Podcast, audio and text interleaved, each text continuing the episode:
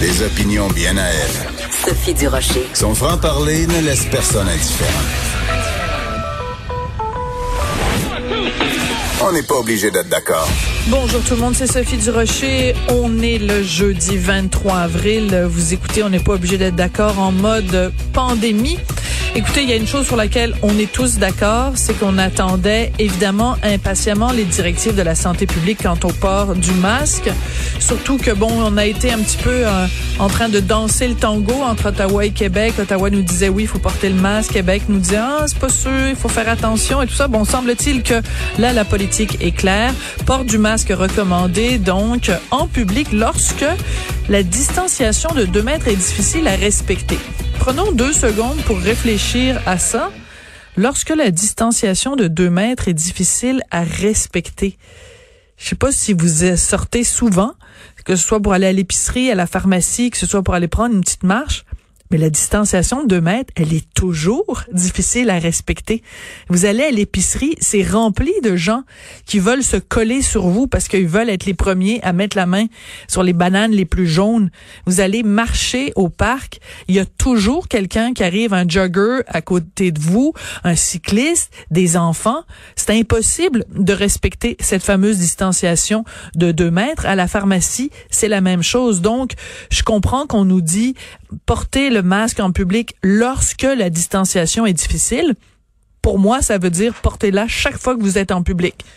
Parce que tout individu qui n'est pas vous-même ou les membres de votre famille est susceptible de se rapprocher de vous à moins de deux mètres.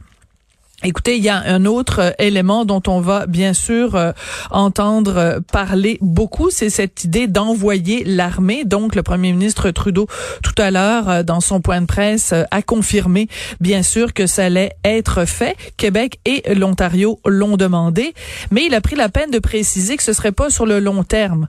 Ce qui amène quand même la question que de plus en plus de gens se posent. Pourquoi on l'a pas demandé avant?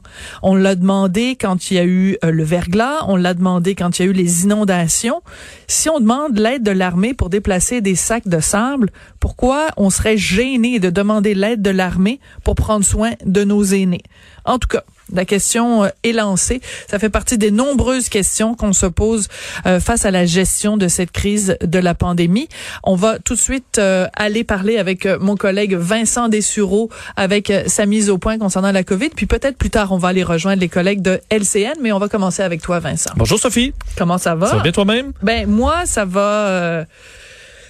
J'ai décidé ce matin que je me levais et que j'allais être de bonne humeur peu importe ce qui arrive. D'accord. Je me dis, ça va être ma, ma façon de voir pour la journée. Peu importe ce qui arrive, je suis de bonne humeur. Donc, la réponse à ta question, c'est je suis de bonne humeur. Bon, parce que Justin Trudeau est en, d'ailleurs, son point de presse n'est toujours pas, terminé, aujourd'hui. Euh, et euh, on faisait, bon, on a quand même fait une annonce importante aujourd'hui. On sait que c'est toujours un peu la pluie des milliards euh, dans le cas de Justin Trudeau.